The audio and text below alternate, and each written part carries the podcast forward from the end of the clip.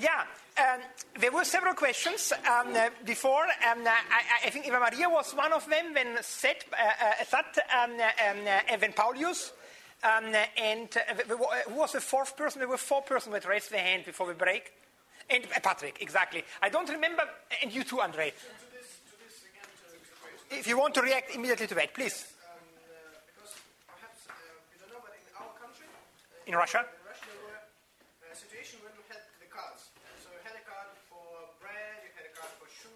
Yeah. So this is uh, the, the, same uh, the same thing actually. So you are bonded to buy only that you have on the card. And as I remember, it was awful. It was mm-hmm. a black market. It was a fight. It was uh, a um, corruption on these uh, cards. It was well, yeah. Yeah. I think that this will be the same. No. Um, I do not think that it will be the same. I think that there is a big difference, Andre. Uh, the, let me close it here. The difference is the following. As I said yesterday, I do believe in the market. And I think that rationing should be only limited to war situations. And fundamentally, the problem of a Soviet economy, if you want, was that you had um, a war economy all over. Uh, even after the end of the Second World War, you continue to have, through rationing, such a thing as a war economy. Um, and um, I, I do not want to have it. But at the same time, I am convinced that we need to have certain limits. Because if people can emit as many CO2 as, and, and, it's not only CO2, there are other substances where nature can only accept a certain amount, then we have damages. At the same time, as I said yesterday, I do believe that the market is the most reasonable system of allocation. But the market does not solve one problem. The market does not answer the question where are the limits. So I do think that we need indeed scientists who say, look, if we have more than this amount of CO2, then the temperature will increase more than 2 degrees. And I'm quite sure, Andre, that even an increase of 2 degrees will have enormous consequences for the world, and not good ones. Um, unfortunately, we cannot stop it. It's already terrible that we'll go up to 2 degrees. But if we go to 4 or 5, it will become very, very terrible. And so I think we must find it. So how do we do it? Well, one way is to cap it. I don't see any other. But then, of course, reality will not be that every person gets 2 that is clear that this will not be the reality. The reality will be that states, as those entities that are best organized on the planet, will get certain amount. And what will be the principle? One principle, again, would be we give most to those countries who have already most. And this doesn't seem fair. Doesn't seem fair to say that since you have now, till now polluted more than others, you can continue to pollute more than others the argument is what, what, what, should, what should be the criterion? And I do not see any other criterion of justice than the number of population. But again, I will want to have then a trade of certificates. It will be not rationing, but it will be a trade of certificates, like you can trade your stock options. You can sell your stock options and can buy others.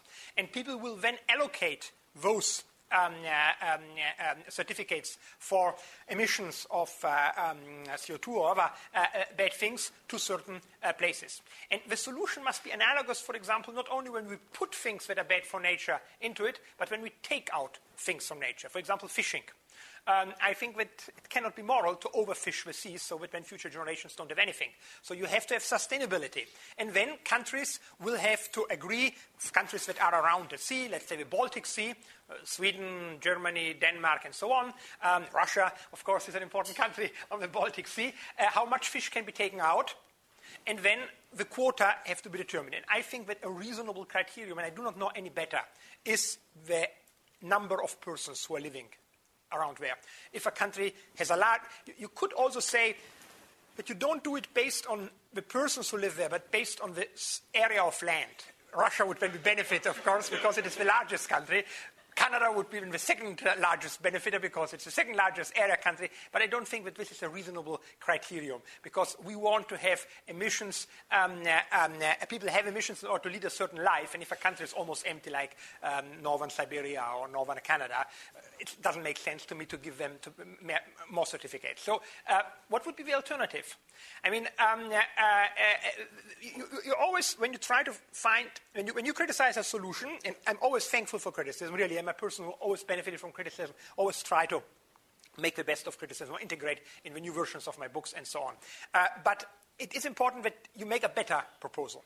Um, and I do not see a really better one. There are, there's the alternative. We continue, we go on as if nothing would happen, and this will lead to terrible consequences. And I can tell you also something, Andre, if we have a really brutal climate catastrophe, I'm quite sure that democracies will disappear on the planet because people will feel so at unease and will have such a mistrust against the capacity of a political system to solve a problem that we will have enormous and dangerous changes. So, in order to maintain stable democracies and market economies, in which I believe, we must address these issues. Uh, do you have an alternative solution?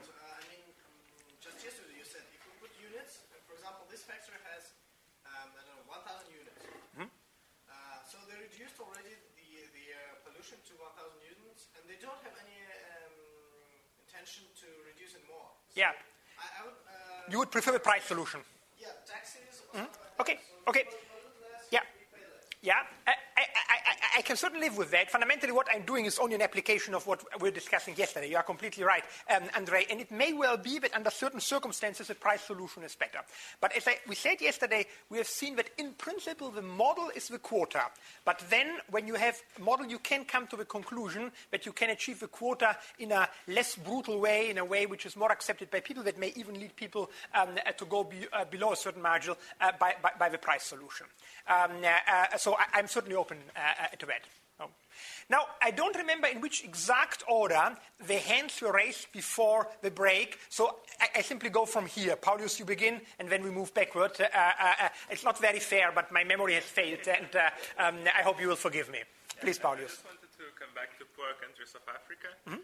I mean, I don't know, you said that many European countries, developed countries, limit the import of the goods that they could produce. Yeah. But I would think, I mean, how, much is to blame the governments of these countries?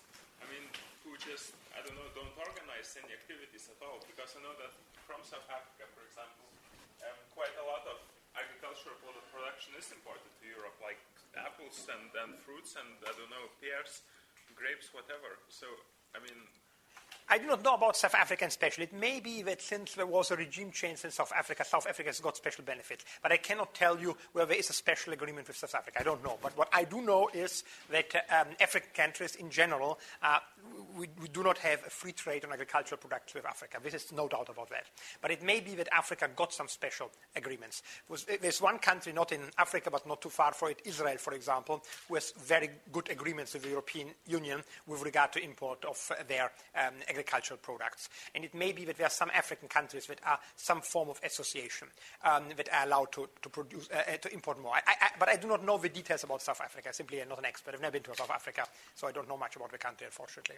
Okay, but I mean, go- my point is that the governments of Africa are quite corrupt. I mean, even yeah, but they, they will. Just, hmm? I don't know. They just even if hmm? they have some support for development, which they could use for development, for example, of agriculture. And I'm sure. I mean, if they would be able to produce quality products, I mean, they say, look, we have so many, I don't know, tons of apples. I'm sure. I mean countries would import in order to help them. I mean, no, no, they don't. No, no. I don't think that this is the main reason, uh, Paulius. Uh, it is true that sometimes you hear the argument that we cannot import certain agricultural goods from Africa for hygienic reasons, but it's not the main reason. You can solve all these problems if you want.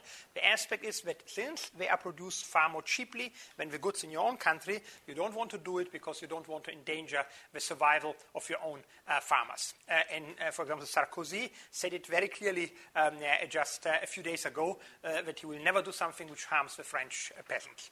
Um, in fact, you remember that France has a particularly subsidized uh, agriculture.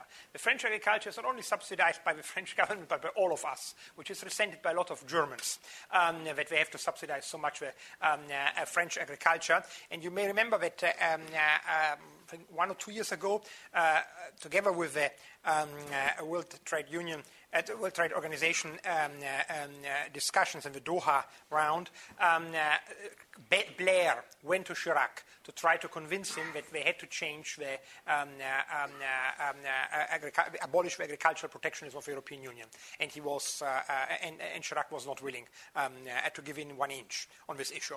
So. In fact, there is a desire of the countries not to do it. And I mean, the European. we now uh, it's a complex story. And since it's not part of the course, I only tell you a joke.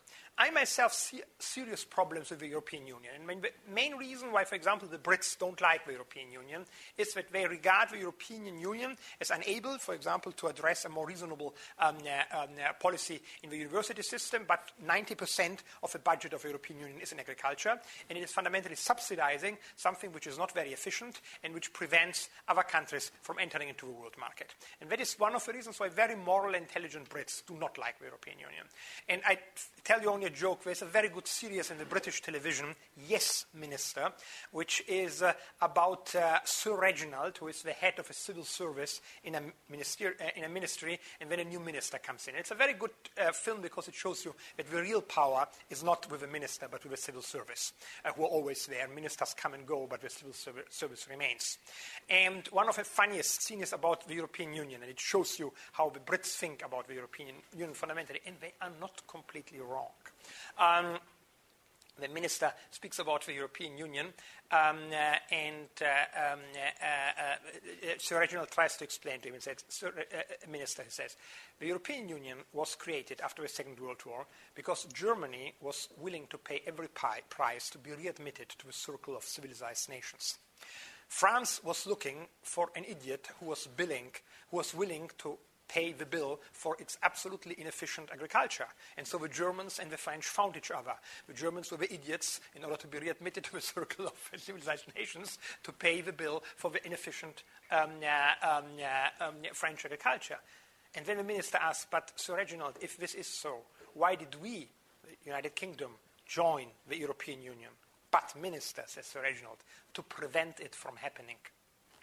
And that captures a lot of the basic motives of the three main countries of the European Union, how they see each other, how they look at each other. Uh, but we will not enter into that discussion. But what, the point I'm trying to make is that the, you, the, agricultural policy of the European Union is not something of which it can be proud. That is at least my opinion. Now, um, I think the next person was Patrick. Uh, then you had raised your hand, and then Eva Maria, and then uh, um, uh, again, please.